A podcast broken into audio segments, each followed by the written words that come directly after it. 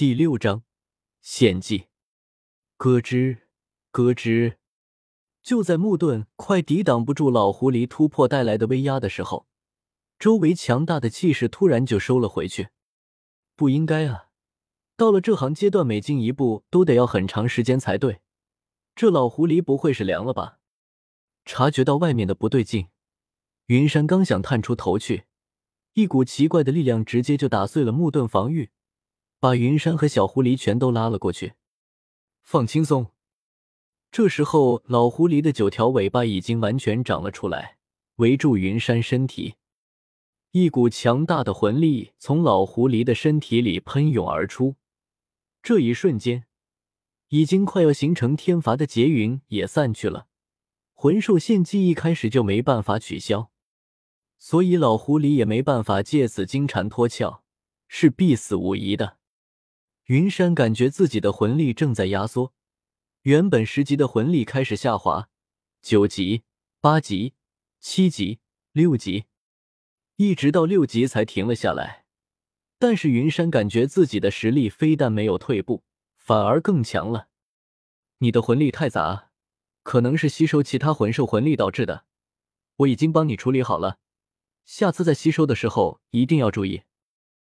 老狐狸一边献祭，一边给云山梳理身体的经络，也让云山从小因为营养不良导致的身体虚弱彻底得到了补充。到最后，身上居然慢慢浮现出了肌肉，这简直是不可思议。随着老狐狸的魂力不断输入，云山的实力也在不断提升，原本下滑的等级也提升了回来。云山知道。他得到的好处远远不止于这些。十万年魂兽带来的魂力，在他获得魂环之后，还能让他无副作用提升最少十级。这还是保守估计。就在献祭快结束的时候，老狐狸突然看了一眼小狐狸，一股强大的魂力融合进他的身体里。我把我的一部分本源压缩融合进了他的身体里，十年之内，他就能突破到千年魂兽。应该会对你有一些帮助。他没有名字，你可以取给他一个名字。最后，帮我照顾好他，拜托了。说完，老狐狸变成一个红色的魂环，落在了云山的脚下。一个尾巴形状的魂骨落在了他的手里。看着脚下的魂环，手里的魂骨，还有身边这个小狐狸，不到封号斗罗，他都不敢亮魂环了。十万年的魂环，世人都知道，肯定有魂骨。主要是这个魂骨，他也不敢亮出了。这是个外附魂骨，老狐狸的九条尾巴。这个小狐狸倒是没啥问题，一个百年魂兽，也没人看得上。小狐狸接受了老狐狸留下的本源之后，就陷入了昏迷，估计没有一段时间是醒不过来了。抱起小狐狸，把它放在了石床上，自己则是找个地方稳固实力，顺带把老狐狸的魂骨给吸收了。其他的魂骨都好找，只有外附魂骨是最难得的。要知道，就算是到了大结局，诸神之战，也没有几个人拥有外附魂骨。自己的猜测确实是对的，魂力已经达到了二十级。怪不得都说有十万年魂环的封号斗罗要比没有十万年魂环的封号斗罗强得多。一环两技，再加上魂骨的两个魂技，足足四个魂技，简直不要太逆天。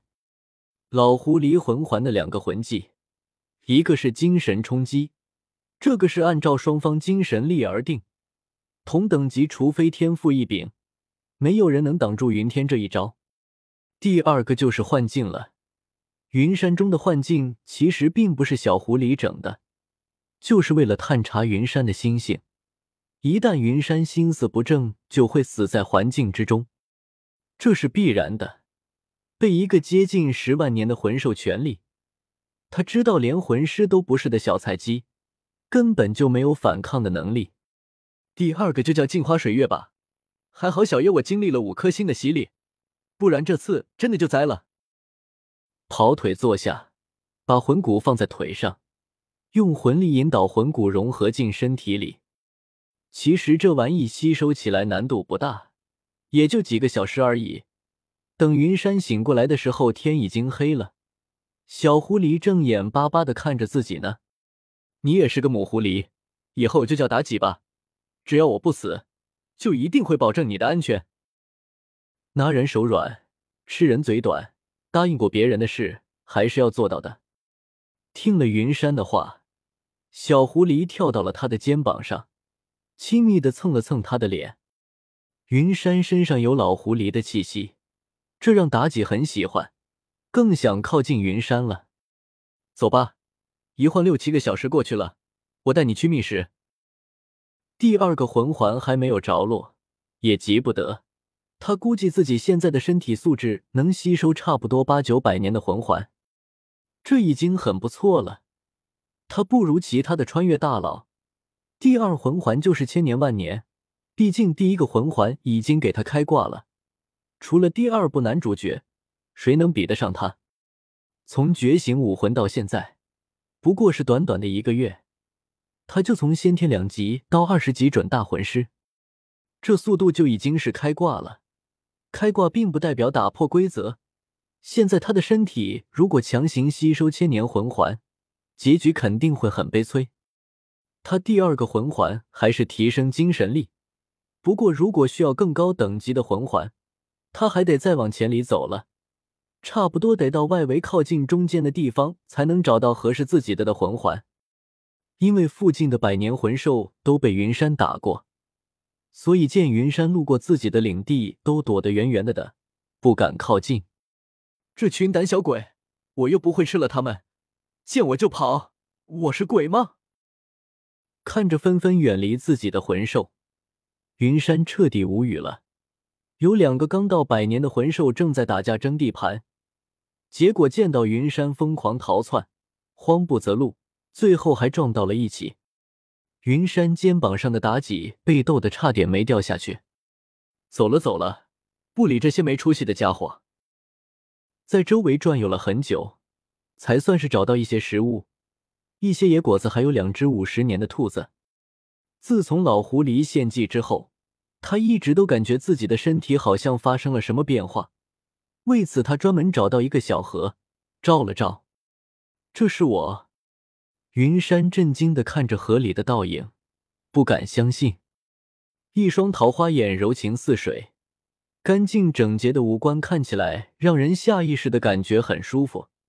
修长的身子看起来瘦弱无比，但是掀开衣服，浑身肌肉。以前的他虽然不丑，但是也帅不到哪里去。再加上营养不良，看起来瘦巴巴的，浑身上下没有二两肉。和现在的他比起来，简直就是穷屌丝变成高富帅啊！而且这个高富帅还是特别的帅。看来老狐狸给自己增强的不仅仅是魂力方面，简直就是各方各面都照顾到位了。等长大了，绝对是女性杀手啊！就冲你这个情，我一定会想办法解除你天狐一族的限制。回到了山洞里，把食物准备好之后，递给了妲己。